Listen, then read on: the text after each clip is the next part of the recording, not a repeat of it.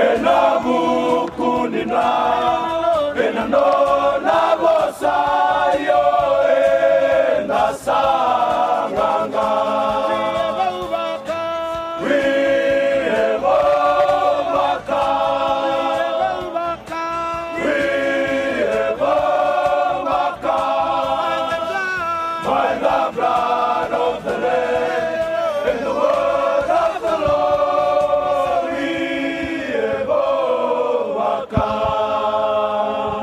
Hallo, wir sind die Olympiaköpfe und wir haben nichts im Kopf. Außer Olympia und die Lions und insgesamt Rugby.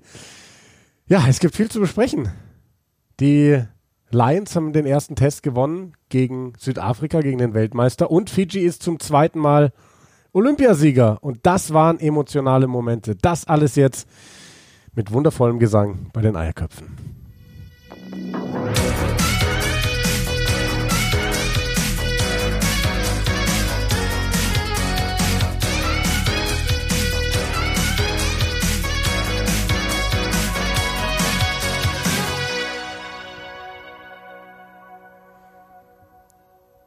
Ach, Simon. Ach. Wir haben ein Vorhaben.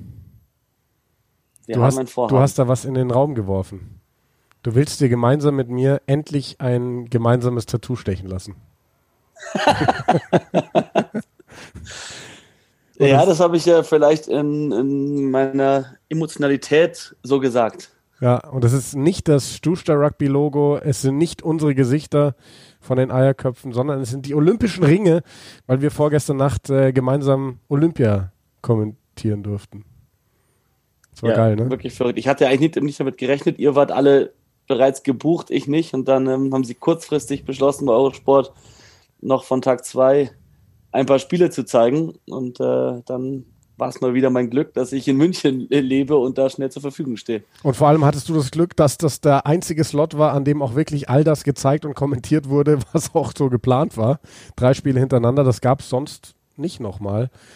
Ist alles ein ziemliches Chaos, alles ein ziemliches Heckmeck bei Eurosport. Übertragungen bei den öffentlich-rechtlichen fand ich teilweise, muss ich leider sagen, unterirdisch, ähm, zwecks des Gesagten der Kollegen dort. Ähm, wobei ich an der Stelle ein großes Lob aussprechen möchte an die Kollegen Oliver Schmidt und Carlos Soteras Merz, die im ZDF zusammen kommentiert haben und ich finde das sehr, sehr, sehr, sehr gut gemacht haben. Aber ansonsten war da auch viel nicht so Gutes dabei. Aber das soll uns überhaupt gar nicht interessieren. Wir wollen über das Positive sprechen. Simon, wir haben zum Start in unsere Folge diese Gebete, diese gesungenen Gebete von Fiji gehört. Glaube, Gott ist das Allerwichtigste. Danach kommt Rugby. Und jetzt hat diese unglaublich kleine Nation Unglaubliches geschafft und zum zweiten Mal eine Goldmedaille gewonnen. Die haben, glaube ich, sonst tatsächlich noch nichts anderes jemals bei Olympischen Spielen gewonnen. Aber zwei Goldmedaillen sind es jetzt beide mal im Siebener Rugby. Unfassbar geil. Es ist unfassbar. Und Jerry Tuwai, der hat äh, World Rugby ein ganz nettes Bild gepostet. Ein Bild von Jerry Tuwai mit dem Ball in der Hand, wo nur er drauf ist. Und dann sagt Jerry Tuwai mit allen anderen Rugby-Spielern, die zwei Goldmedaillen bei Olympia geholt mhm. haben. Geil. Äh, unfassbar, die Emotionen, die diese Spieler durchmachen müssen. Selbst ich bekomme jetzt gerade, wenn ich dran denke, Gänsehaut. Ich heute, ich habe es in der Arbeit geschaut. Wie gesagt, wirklich schade, dass euer Stream nicht geklappt hat. Ich es nicht mit, mit, mit dir, Mann und Sven anschauen konnte, weil da hatte ich mich drauf gefreut. Stattdessen hatte ich den, den ARD-Stream und, und da müssen wir nicht so viel drüber verlieren an Worten, weil das war aber leider nicht sehr gut. Aber das Spiel zu sehen und die, die, die Spieler zu sehen und wie sie danach dann emotional waren, alle angefangen haben zu beten, auf die Knie zu fallen. Du hast gesehen, was für eine Last von denen abgefallen ist. Gareth Baber, was unter was für ein Druck der bitte stand. Diese Mannschaft nach Olympia 2016 übernommen, World Series nicht geholt, ein paar Mal, auch, auch das letzte Mal amtierender Sieger, äh, Meister da ja Neuseeland, Neuseeland im Final dann so herzuspielen, wie das Fiji getan hat. Fiji ist und bleibt einfach die beste Nation im Siebener Rugby und das haben sie mal wieder unter Beweis gestellt. Und ich finde das so bemerkenswert, Simon, wo du eben Jerry Tuwai ansprichst. Der war der Einzige, der noch dabei war von dieser Goldmedaillenmannschaft von vor fünf Jahren. Und trotzdem stellst du nochmal so eine Mannschaft hin. Also im Endeffekt war das wahrscheinlich von allen Top-Mannschaften die, die die wenigsten Spieler dabei hatten, die vor fünf Jahren schon dabei waren. So viele neue Namen, auch dadurch, dass man jetzt die, die World Series ein Jahr nicht mehr hatte, irgendwie Namen, die einem noch gar nicht so groß präsent waren. wenn man sich dann auch die Kader mal einfach nur von den Zahlen her angeschaut hat, ich habe das auch im Kommentar mal gesagt, die sahen sehr klein aus im Vergleich. Und Neuseeland, unfassbar, was die für eine physisch starke Mannschaft haben, wo der kleinste Spieler 1,86 ist. Mhm. Ähm, aber, und, und krass ist ja auch Tag 1 bei diesem Drei-Tage-Turnier. Und sie fangen an, Fiji, mit einem Spiel gegen Japan. Du hast mir noch geschrieben in dem Moment, so hat Japan eine gut, oder was für ein Kader hat denn Japan? Und ich schreibe dir zurück, einen sehr, sehr guten. Und ich habe mir den Kader gar nicht angeschaut. Ich habe nur gesehen, sie haben mit fünf verloren gegen Fiji und habe mir gedacht, dann muss Japan ja einen guten Kader haben. Dann habe ich mir das Spiel angeschaut und dachte mir so, um Gottes Willen, was ist das denn gewesen? Das war ja so schlecht von Fiji. Und wenn die Japaner mit Überzahl, weil Fiji eine gelbe Karte gesehen hatte, in der Nachspielzeit nicht die Gasse überwerfen, dann gewinnen die wahrscheinlich sogar das Spiel. Und das war halt wieder so typisch Fiji. Erster Tag, überhaupt nicht da, nicht richtig reingekommen, trotzdem zwei Siege mitgenommen und dann ab Tag zwei, bumm, keine mehr eine Chance gelassen. Also famous last words von uns beiden waren ja, wie schlecht muss Fiji sein? Nachdem wir Kanada gegen Japan kommentiert hatten, uns die Ergebnisse angeschaut haben, dass Großbritannien zu null gegen beide gewonnen hat und das Spiel zwischen Japan und, äh, und Kanada, das Kanada sehr deutlich gewonnen hat und, und wir uns vorher gedacht haben, wie kann Fiji gegen Japan fast verloren haben, weil das hätten sie ja fast. Und hier war dieser Satz, wie schlecht ist Fiji? und dann hat Fiji erstmal Großbritannien dermaßen hergezockt. Und ja, ein paar. Stunden später sind sie äh, Olympiasieger zum zweiten Mal hintereinander. Ja. Wow. Absoluter Wahnsinn. Ich fand es auch krass, ähm, gestern Nacht hatte ich ja dann eben mit, mit Sven und Manu bei Eurosport die beiden Halbfinals, zumindest das eine zur Hälfte und das andere komplett kommentieren dürfen. Und Manu hat dann eine Geschichte erzählt. Er war ja schon zweimal auf Fiji und ähm, war im Dorf, wo Semi Kunatani herkommt, der Gold gewonnen hat vor fünf Jahren. Und kommt da der Deralangi, Derenalangi noch her oder irgendjemand aus der jetzigen Mannschaft kommt auch aus diesem Dorf? Ich, ich erinnere mich gerade nicht mehr. Und das sind auf jeden Fall, dieses Dorf hat 50 bis 60 Einwohner. Die haben kein fließendes Wasser, keinen Strom. Über Internet brauchen wir gar nicht erst nachzudenken. Und das muss man sich mal überlegen, was es für solche Menschen bedeuten muss, was die geopfert und geleistet haben in ihrem Leben, um da hinzukommen und so eine Goldmedaille zu gewinnen. Und das ist halt, ich habe mir auch gestern nochmal irgend so ein Internetvideo angeschaut, wo, wo irgend so eine Amateurmannschaft aus Fiji trainiert, da mit den Baumstämmen und Reifen und im, im Bach, der daneben herfließt und so. Und das ist, es ist einfach alles so besonders. Kein Wasser, kein Strom, aber zwei Olympiasieger. Ja, das, das musst du mal. Also das muss die Szenen auch, die man aus Fiji gesehen hat. Es ist, es ist einfach schön, man gönnt es keiner Nation mehr. Ich habe auch irgendwo einen Post heute gesehen. Es, ich weil kann mir niemanden vorstellen, der Fiji nicht liebt. Also welcher Rugby-Fan auf der Welt könnte Fiji nicht lieben? Ich ja. kenne keinen und ich kann mir nicht vorstellen, dass es überhaupt jemanden gibt, der sagt, er hat was gegen Fiji. Weil was gibt's da, dass du an Fiji aussetzen könntest? Es gibt einfach nichts. Nix. Nee. Außer sie zu gut sind. Wo, wobei ich sagen muss, einer Mannschaft hätte ich es genauso gegönnt wie Fiji. Und diese Mannschaft hat immerhin auch eine Medaille geholt mit Argentinien. Weil über diese Mannschaft wow. müssen wir jetzt, also Neuseeland ähm, können wir, glaube ich, stehen lassen. Silber ähm, absolut verdient ins Finale gekommen. Die haben bis dahin alles in Grund und Boden gespielt, was sich ihnen in den Weg gestellt hat. Ähm, hätten auch Gold holen können, aber hatten kein Mittel gegen Fiji. Muss man auch ganz klar so sagen. Und dann diese argentinische Mannschaft, die da, man, man sieht viele Mannschaften, wir haben so lange die World Series begleitet. Und dann, dann schaut man auf Mannschaften wie Kanada, wie Kenia und so weiter und so fort, die immer noch gut sind, aber die es nicht geschafft haben, irgendwann mal einen Umbruch einzuleiten. Richtig junge Spieler ranzuführen, die dann das Level irgendwann die auch auf dieses Level kommen. Und dann schaust du Argentinien an, die ja vor drei Jahren bei den Youth Olympic Games Gold gewonnen haben und jetzt damit drei 21-Jährigen, einem 22-Jährigen aufkreuzen, die alle Leistungsträger sind. Und mit wie viel Passion kannst du diesen Sport ausüben? Dieses Viertelfinale gegen Südafrika, wo du in Unterzahl nach einer roten Karte in den Rückstand drehst und dann hinten raus sogar gegen äh, mit fünf Mann, mit zweifacher Unterzahl dieses Ding noch irgendwie über die Zeit bringst, das war, also ich glaube, das war eine der größten Leistungen auf ein Spiel runtergebrochen, die wir im Siebener Rugby jemals gesehen haben auf dieser Welt. bin ich voll bei dir. Das war eine Sensation ich sehe bei sowas, ich versuche mal Beiseiten zu sehen, ich frage mich, wie kann Südafrika dieses Spiel aus der Hand geben? Südafrika so eine Mannschaft, die immer alle Gegner für ihre Fehler bestraft, die so eine Spielkontrolle hat und, und einfach vor allem in Überzahl Gegner herspielt. Da merkt man einfach, Südafrika bei diesen Olympischen Spielen, den haben eigentlich Spieler gefehlt, Spieler, die sie in der Vergangenheit hatten, schnell Spieler wie äh, Speckmann, äh, Sinatla, aber auch ein Werner Koch, der absoluter Leistungsträger war in den letzten Jahren. Das hat man gemerkt, dass sie denen gefehlt haben und dass dann der, der, der Coach, der Paul, auch noch äh, in Quarantäne war, nicht selbst mit am Platz sein konnte. Das sind alles also Sachen. Südafrika sollte das Spiel gewinnen, haben sie nicht getan.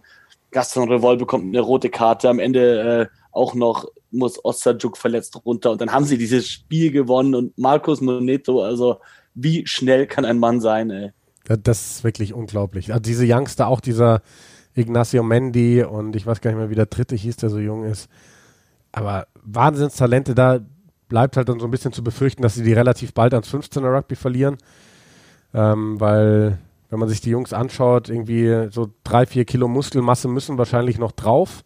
Das ist aber auch ganz normal in dem Alter, aber so, so, so Jungs auf Schluss, auf Außen im 15er Rugby, absolute Waffen. Ja. Und dann im Spiel um Platz 3 sehr verdient gegen Großbritannien gewonnen. Da tat es mir leid, ich habe dein Baby im Interview danach gehört. Der hat gesagt, sie haben nur acht Spieler, die gerade unter Vertrag stehen in Großbritannien beim Siebener Programm. Die anderen müssen um ihre Exist haben Existenzängste und müssen sich Sorgen machen, ob sie einen Job haben jetzt nach den Olympischen Spielen mhm. oder was sie machen können. Und das ist halt keine Voraussetzung, um bei, bei, bei so Spielen gegen andere Mannschaften, die Vollprofikader von, von 20 Leuten haben, um gegen die irgendwie zu bestehen. Das reicht nicht. Und, und da muss wirklich was passieren auf der Insel oder auf den äh, britischen Inseln äh, im Siebener Bereich, dass die da mehr Sicherheit haben, weil da kommen immer noch teilweise die besten Spieler der Welt her, aber es ist schade zu sehen, wenn die Spieler dann nicht ihr Potenzial erfüllen können aufgrund der Struktur. Eine der großen Enttäuschungen muss ich auch sagen, das war ja der Geheimtipp von unserem letzten Gast, von Leon Hees. Er hatte gesagt, er traut Irland sehr viel zu. Und da war ich auch voll bei ihm. Das war aber für mich wirklich eine der großen Enttäuschungen, die irische Mannschaft. Aber da muss ich dann auch sagen, als ich mir das nochmal genauer angeschaut habe, denen fehlt in der Mannschaft auf dem Niveau die, die Größe, die, die Physis, um, ist es mir zu wenig Durchschlagskraft. Und ein, ein, Jordan Conroy ist schnell und gefährlich, aber hat nicht die Klasse von einem Dan Norton oder, oder solchen Spielern. Äh, ein bisschen schade. Ja, die Mannschaften haben sich jetzt besser auf sie vorbereiten können, vor allem nachdem sie äh, in Monaco gewonnen haben und eben auch Mannschaften wie Frankreich geschlagen haben, wussten die anderen Teams, vor allem die aus der Gruppe, worauf sie achten müssen, haben die halt einstudiert und wussten der Verteidigung ganz genau, wie sie gegen die spielen müssen. Das, ähm, das, das haben die ihr noch, als sie auf die World Series das erste Mal kamen als Einladungsmannschaft und den dritten Platz in London geholt haben. Da wussten die Teams noch nicht, was sie erwarten. Die kannten die Spiel teilweise nicht und waren vollkommen überrascht von dem ganzen Spielstil. Aber mittlerweile haben die sich halt auch an, an die Iren gewöhnt und, und die Iren müssen jetzt wiederum reagieren und sich an das Siebener Niveau gewöhnen und wahrscheinlich, wie du sagst, ein paar größere Spieler reinholen, weil dahin scheint gerade der Trend zu gehen. Wir sehen es, dass wirklich die Eins gegen Eins, also es ist weniger mittlerweile irgendwelche krassen Skills oder, oder, oder Spielzüge. Es ist wirklich, du musst ein Eins gegen Eins gewinnen und wenn du nicht schneller bist, dann musst du stärker sein. Ja, haben wir, haben wir ganz viel gesehen mit diesen viele Handabwehraktionen da gesehen. Vielleicht nochmal Hinweis beim Thema Siebener Rugby Deutschland dann im September zweimal auf der World Series. Da haben wir noch keine Informationen. Da kriegen wir oft viele Fragen, ob das übertragen wird. Die Rechte liegen bei RAN und äh, wir wissen auch, dass da Interesse besteht, was zu machen, aber wir wissen aktuell noch nicht, wie es da ausschaut. Sobald wir da was wissen, werden wir euch das wissen lassen. Und natürlich der Hinweis, nächstes Jahr wird die dritte Auflage der Oktoberfest 7 stattfinden im Münchner Olympiastadion. Termin steht noch nicht, aber das äh, Turnier steht, das wird auf jeden Fall stattfinden. Ähm, Teilnehmer stehen natürlich auch noch nicht, weil da muss man abwarten, wie die Situation dann ist, ob man wirklich Mannschaften wie Neuseeland überhaupt herholen kann unter den dann geltenden Corona-Bedingungen oder nicht. Aber das werden wir dann sehen. Auf jeden Fall wird das Turnier stattfinden. Und dann. Das, das ist jetzt, das ist jetzt chronologisch falsch, äh, dass ich das jetzt anspreche, aber weil uns auch ganz viele geschrieben haben, warum kommt denn jetzt auf Eurosport kein deutscher Kommentar und was ist denn los mit dem Rugby? Du hast es zu Beginn mal gesagt, dass es ziemlich äh, zerfahren war, auch äh, jetzt die letzte Nacht, die du zusammen mit Manu und Sven ja eigentlich äh, mehr Spiel hättest kommentieren sollen. Willst du es mal kurz erklären für unsere Hörer, was da los war, was hätte sein sollen und was im Endeffekt der Fall war? Ähm, ja, also im, im Endeffekt hätten wir eigentlich, war mal ursprünglich der Plan, dass wir wirklich alle Platzierungsspiele übertragen. Also zumindest die Viertelfinals hatten wir ursprünglich nicht im Plan. Da haben wir ja dann eben, nee, wir haben drei Spiele der letzten Gruppenphase, des letzten Gruppenspieltags reinbekommen und sollten dann eigentlich eben heute Nacht, also zu deutscher Zeit Mittwoch, alle Platzierungshalbfinals und Platzierungsendspiele kommentieren. Das war mal unser ursprünglicher Plan, aber da ist wohl so viel schiefgelaufen in der Planung und in der Organisation, weil Eurosport ist ja nicht Eurosport. Eurosport gehört ja Discovery und die übertragen irgendwie gefühlt weltweit die Olympischen Spiele. Also die haben zig Länder, wo sie übertragen. Und da wurde dann an den ersten Tagen festgestellt, dass es irgendwie mit den, an den Leitungen hapert und dass viele Events, also dass, dass sie diese Datenmenge der ganzen Streams nicht hinkriegen und so. Und dann wurden ganz viele Sachen nicht gesendet und abgesagt und verschoben und hier und da. Und was genau dann die Hintergründe sind, wa warum wir dann nur teilweise und verspätet und so auf Sendung waren, kann ich gar nicht sagen. Aber das ist natürlich sehr schade, weil, also ich hatte mich eigentlich darauf eingerichtet, mehr Rugby-Spiele zu kommentieren. Am Ende habe ich jetzt, ich glaube, fünfeinhalb Spiele kommentiert bei diesen Olympischen Spielen, was sehr, sehr schade ist. Ähm, ja, und also was ich schön fand, ist, dass man bei den öffentlich-rechtlichen immer mal wieder was im Free TV gesehen hat, eben auch ganze Spiele. Und gerade die, die von, von Oliver Schmidt und, und Carlos Soteras Merz kommentiert waren, haben auch wirklich Laune gemacht, dazu zu hören weil Carlos einfach von Anfang an super gutes Gefühl dafür hatte, für diese Expertenrolle. Und ähm, ja, schade. Jetzt schauen wir mal. Am Samstag haben wir im Plan auch die Platzierungsspiele der Frauen, wo auch Manu und Sven wieder mit dabei sind. Aber nachdem wie das jetzt gelaufen ist, befürchten wir auch, dass wir dann irgendwie gar nicht großartig auftauchen im Programm mit den Spielen. Ähm, und da kann ich jetzt auch noch gar nichts zu sagen, weil sich das irgendwie täglich und stündlich alles ändert. Nur, das, das, das macht natürlich Sinn, dass du das nicht sagen kannst, was da gezeigt wird. Aber trotzdem, um auch über die, über die Frauen zu reden, denkst du, Australien kann auch den Titel verteidigen wie Fiji oder hast du da dich noch nicht so reingelesen? Ich habe mich noch nicht ganz so reingelesen, weil ich mache ja auch noch Basketball in zwei Formen, 3 gegen 3 und das normale 5 gegen 5 und habe morgen früh noch ein Basketballspiel zu kommentieren. Auf das habe ich mich jetzt heute vorbereitet und danach sind dann die Frauen dran. Aber ich habe bei ein paar Nationen habe ich mich schon ein bisschen eingelesen ähm, will jetzt aber noch nicht so einen endgültigen Tipp abgeben, was ich meine, wer am Ende da, da den Titel holt.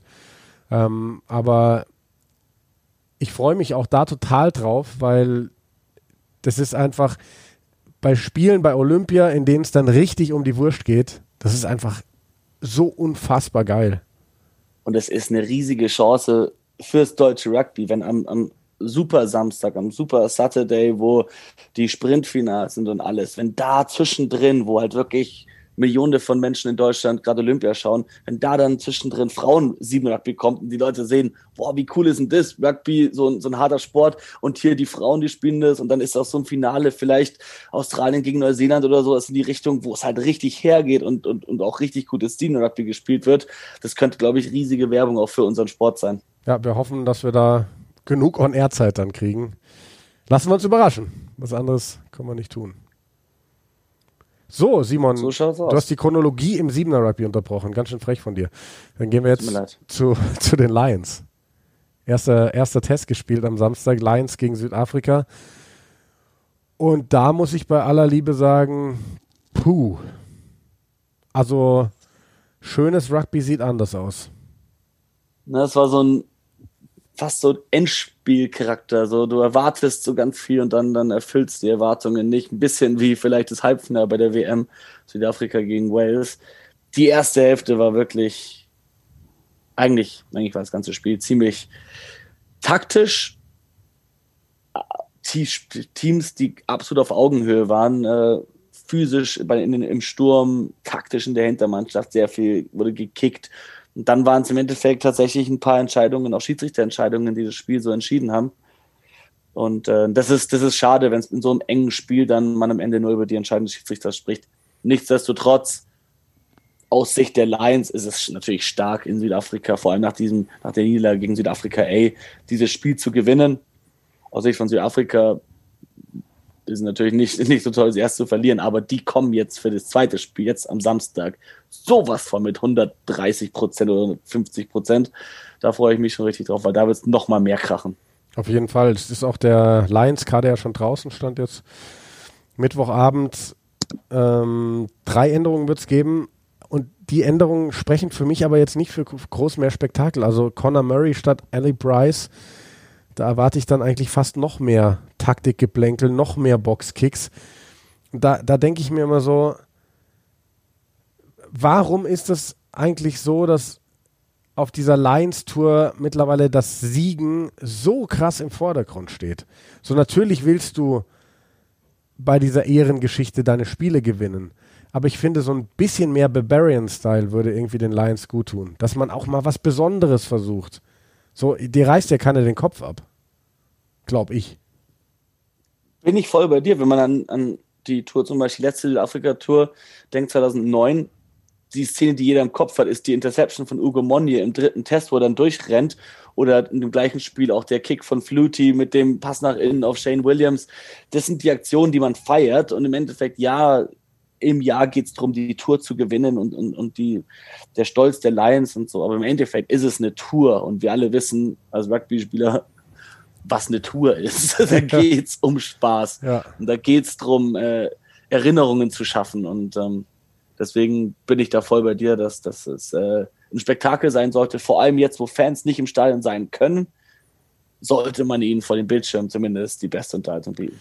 Was ich, ich hoffe so ein bisschen, ich bin ich mag Südafrika sehr gerne, bin prinzipiell auf Seiten der Lions, weil, keine Ahnung, ich war vor vier Jahren auf der Tour in Neuseeland, ich habe mir ein Lions-T-Shirt, äh, Trikot gekauft und ja, ich bin Europäer, ich supporte diese europäische Mannschaft, ähm, mag aber auch Südafrika gerne. Hoffe jetzt aber nach dem Ausgang des ersten Spiels, dass die Lions auch das zweite gewinnen. Weil dann ist das dritte im Endeffekt bedeutungslos, wenn man so will. Also dann haben die Lions den Test eh gewonnen. Und dann hoffe ich, dass ein Marcus Smith seine Chance bekommt und von Anfang an spielen darf. Dass ein Sam Simmons vielleicht von Anfang an spielen darf.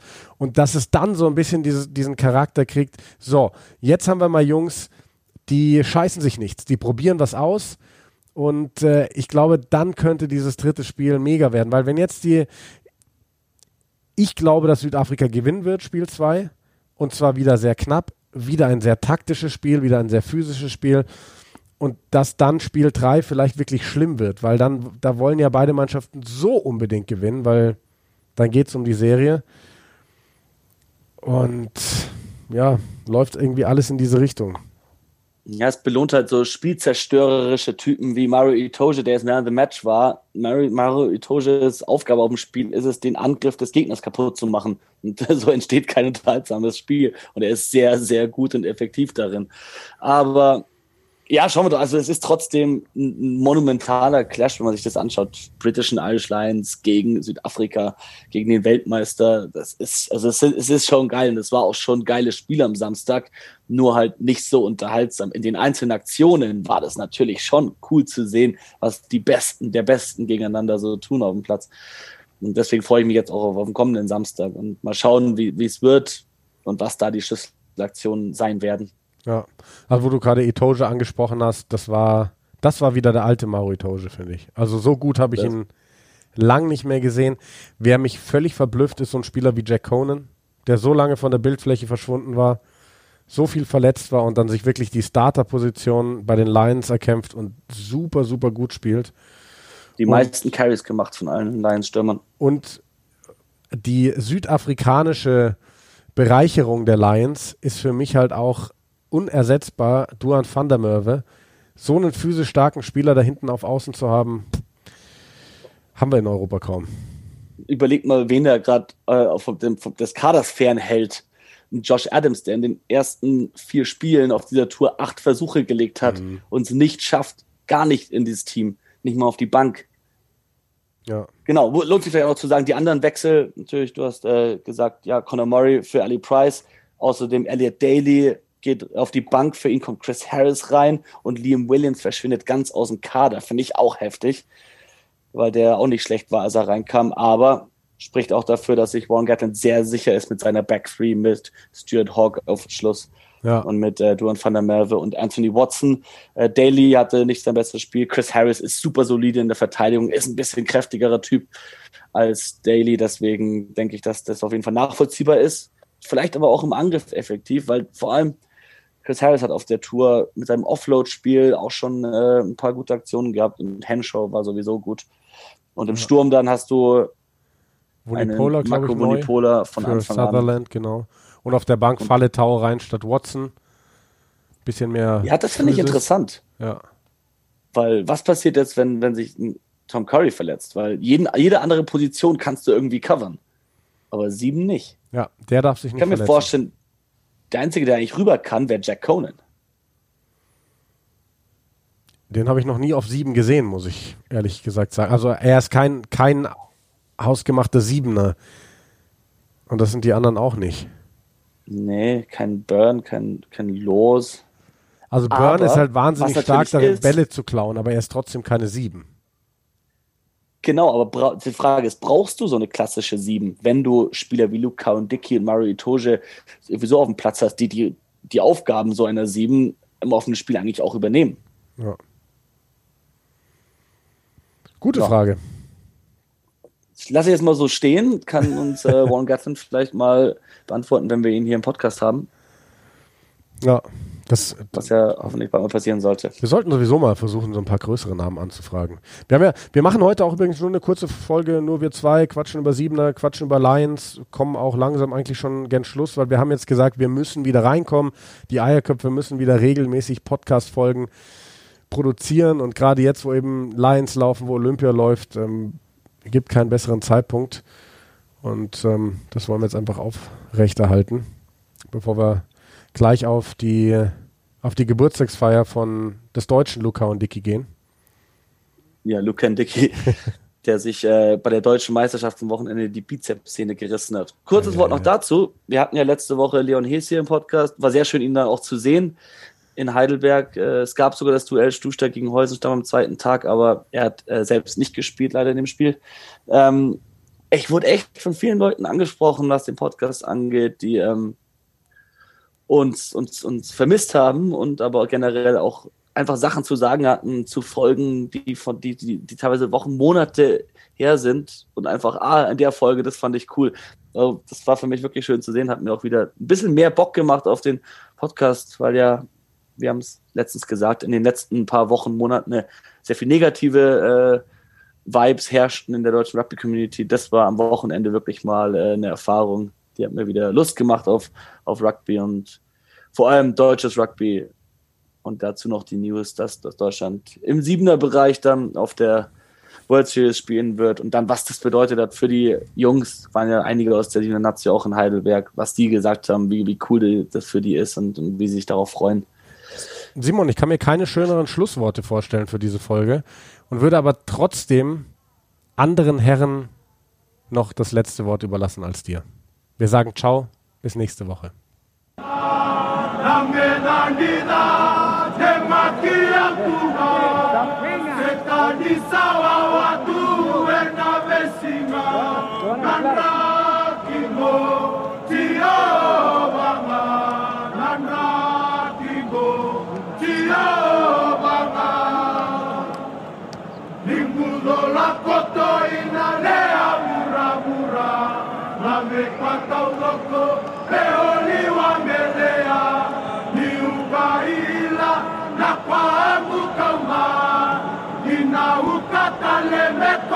Habibur Rahman.